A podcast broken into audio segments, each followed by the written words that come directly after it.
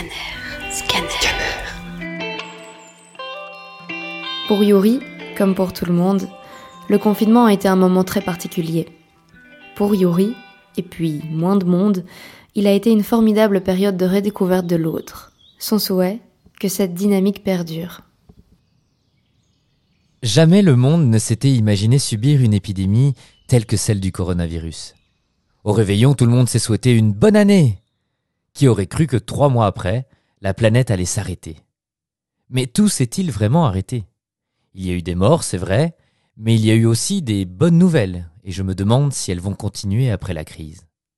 Je trouve que les gens ont été différents les uns avec les autres durant cette période de confinement. Il y a eu une solidarité entre voisins que je trouve vraiment géniale.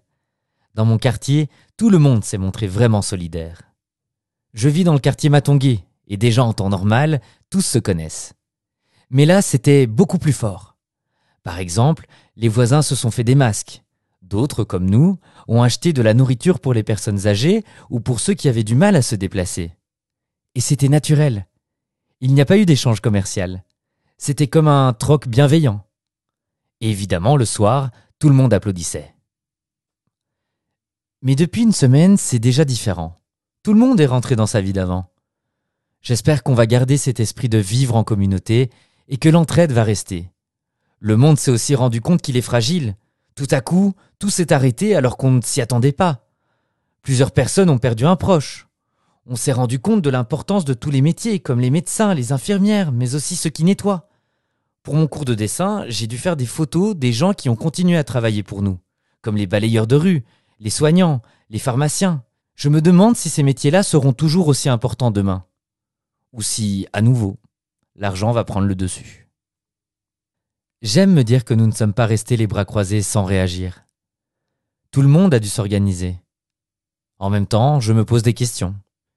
Si ce virus était resté au fin fond de la Chine ou en Afrique, est-ce qu'on se serait vraiment bougé pour trouver des solutions?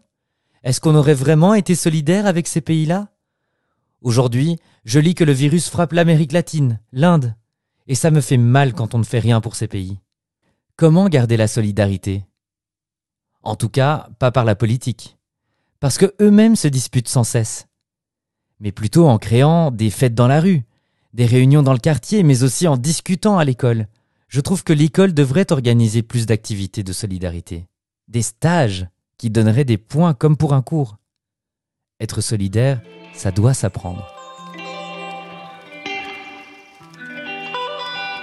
Scanner. Scanner. Scanner.